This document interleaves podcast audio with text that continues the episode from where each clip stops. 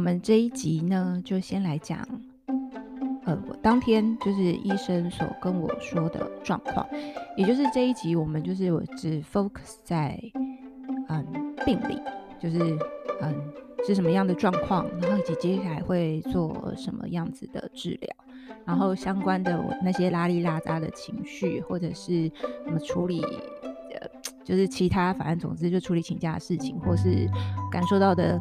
温暖，我觉得真的是温暖。那就是我们放到之后再来讲。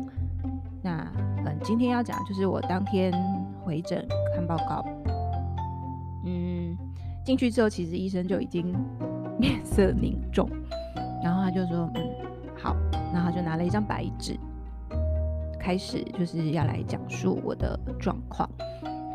那总之，他说他说了一个名字哦，我的这个乳癌就是侵犯性乳癌，或者也可以叫做侵犯性乳管癌。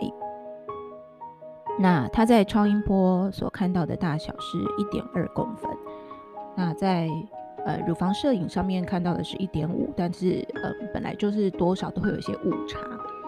好，那他当然就是解释说什么叫做侵犯性乳癌。就是我们通常就是会有所谓的癌前病变，比如说那个细胞，嗯，快要变坏的之前，这个叫癌前病变，可能就先发现了。那还有另外一个，就是一样是在呃乳管或是血管里头，那就是还没有跑出去，那这个就叫做原位癌。那我的部分呢，其实已经不是原位癌了，而是已经有从乳管已经扩散到外面。那因为已经到外面了，所以就被叫做侵犯性乳癌。那当然，侵犯性乳癌的部分呢，就是就会影响到其他的器官。那除了淋巴以外，因为它是在我的左胸嘛，那所以就会影响到腋下，或者说，哎，会不会胸部其他周围也有状况？那另外一个部分就是这个癌细胞可能会往血管跑。那往血管跑的话呢，可能就会影响到的器官就会是肝、肺。或者是骨头，那我一听到这个肝肺骨头，想哇怎么办？嗯，好，总之就是这几个都是不会疼痛的器官嘛。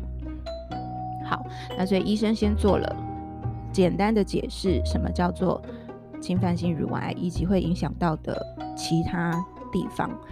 那再来，他就说病理分级，病理分级的部分呢，嗯，很幸运的，我当然就是一期，就还没有变成更严重。好，然后他在做了一个，就是可能这个部分其实我觉得已经不是很呃那么完全的理解。总之，他的意思是说，呃呃，在我的这个细胞对于荷尔蒙的反应是很大的，就高达了八十趴跟九十趴。那当然，我对于另外一个呃，就是呃另外一个影响好像就是。呃，是没有的，没有反应。也就是说，这个部分就是我不需要做到额外又在做标靶治疗，所以这个算很幸运的这样子。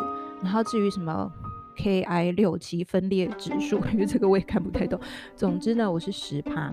那他的意思是说，在医学上面，只要小于十四或小于二十，其实也都是很 OK 的，这样暂时是 OK。好，那因为但主要就是针对荷尔蒙嘛，那所以也许就是接下来处理完所有的。事情之后，那当然就会牵扯到，哎，吃药其实就是变成是要抑制荷尔蒙的。好，所以总之呢，他的意思就是，好，既然是一级，然后是侵犯性的乳癌，所以当然首首先就是要先进行手术。那手术他也解释得很清楚，他说手术的部分其实可以分成三种，一种就是局部切除，然后加。就是局部切除就一定要加放射线治疗，那另外就是全部切除，那另外一种还有就是全部切除加重建手术，就我们说就是诶，你觉得那颗是平的，然后要把它做起来这样子，然后顺便连另外一颗一起，就是让它大小差不多。好，那嗯嗯，当然普遍他当然也有讲说这两种的差别嘛，就是全部切除的话，其实嗯对于多半在医学上面来解释，就会觉得诶是最。嗯，应该说比较保险，因为你可能就会会让那个癌细胞可能不不容易，可能又在扩散。那局部切除，但是现阶段其实很多很多人其实或者是在医学上面也有很多的医生是支持，就是全部切除，那但就是化疗、放射线治疗就都做。其实他的意思是说，我的部分就是以目前他所检测到的，其实做局部其实也就是可行的。好，那在手术当中，其实还要做另外一个检查，那就是淋巴，因为毕竟。淋巴的影响其实是最明显的，所以他就说呢，还要在手术当中做一个所谓的淋巴的切片。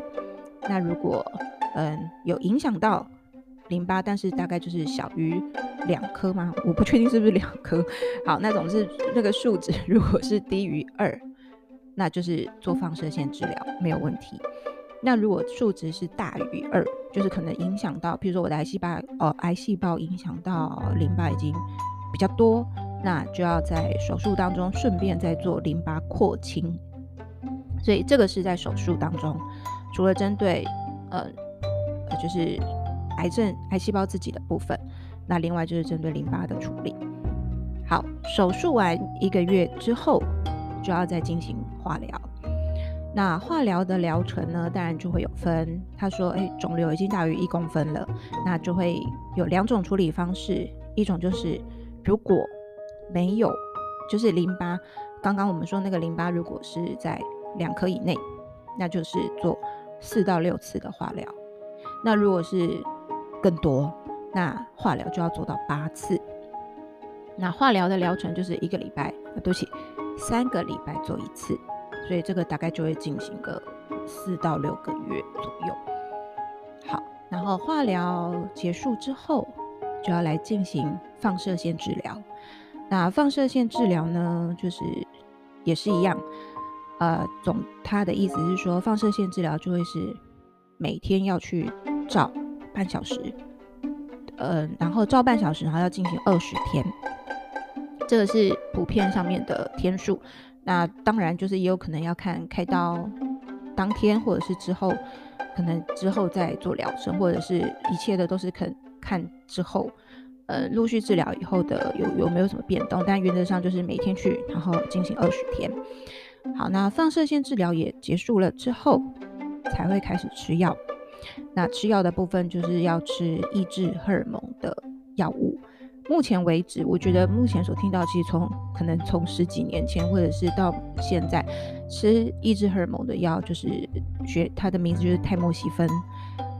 呃，有很多，我目前听到有很蛮多人，他们也都是持续，就是有发现了之后，目前就持续吃药，就是这个。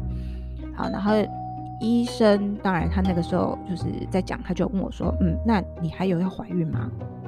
因为他要马上确定说，因为吃了这个抑制荷尔蒙的的药物，其实就等同会让更年期提早来，那当然就会就会影响受孕。然后所以他一说，我就说没有。嗯，总之就是先治疗嘛，就是也无暇再去管其他的事情了。好，那这个药物呢，其实就要吃五到十年，因为医生原本是说五年，但是后来看了一下我年纪，就说嗯，就是他会拉再拉，可能会拉到十年。好，那当然之后就是持续要做追踪嘛，就是开始吃药之后，可能前三年每三个月就要抽血啊、超音波啊，然后每年要做一个大检查，然后后面两年，然后就是。就变成半年一次，哦，半年一次的抽血跟超音波。那再后面，呃，就是继续，嗯，就是半年到一年，可能就是时间就可以拉长一点，看看说，哎，有没有又，呃，有扩散或是癌细胞又跑出来。好，所以其实医生那一天讲述的非常的清楚。那我自己听完，呃，当然因为这个医生让我很信任哦，我觉得就是像我前一集说的。在做超音波的时候，他的讲解，然后以及，嗯，在切片的时候，我觉得他是，嗯，应该说每一步骤，我觉得他都是有顾虑到，呃，病患的，然后也不会是很拖拉或者是很傲慢的，不不觉得说啊，我跟你解释这很烦，我觉得他非常的有条理，所以当他跟我说完了整个疗程。然后以及我考虑到呃化疗跟放射线治疗的呃的那个时间点跟那个密集得回医院的那个状况，其实我自己就会倾向是留在台东处理。就是给这个医生。那当然，其实嗯，明天开始我也会再去咨询其他医院的医生，就了解一下。其实那一天我的医生非常的好，因为他知道说，嗯，比如说，嗯，我的娘家不在这里，所以他就会说，好，我把所有的资料都给你，譬如说超音波检查的资料、摄影的资料，然后甚至反正所有的呃相关。他那边已经做好了检查，或者是手边有的所有的资料全部都印给我，然后也去放射中心那边 copy 了所有的呃那些就是我照的片子。他就说，你回去跟家人讨论，不一定要在我这边动手术，但手术是很需要家人支持的，所以一定要跟家人讨论好。那所以其实我们就我在想，好吧，那我就是把这些东西带着，然后呢再去询问其他的医生。但我对于这个医生其实嗯蛮信任的。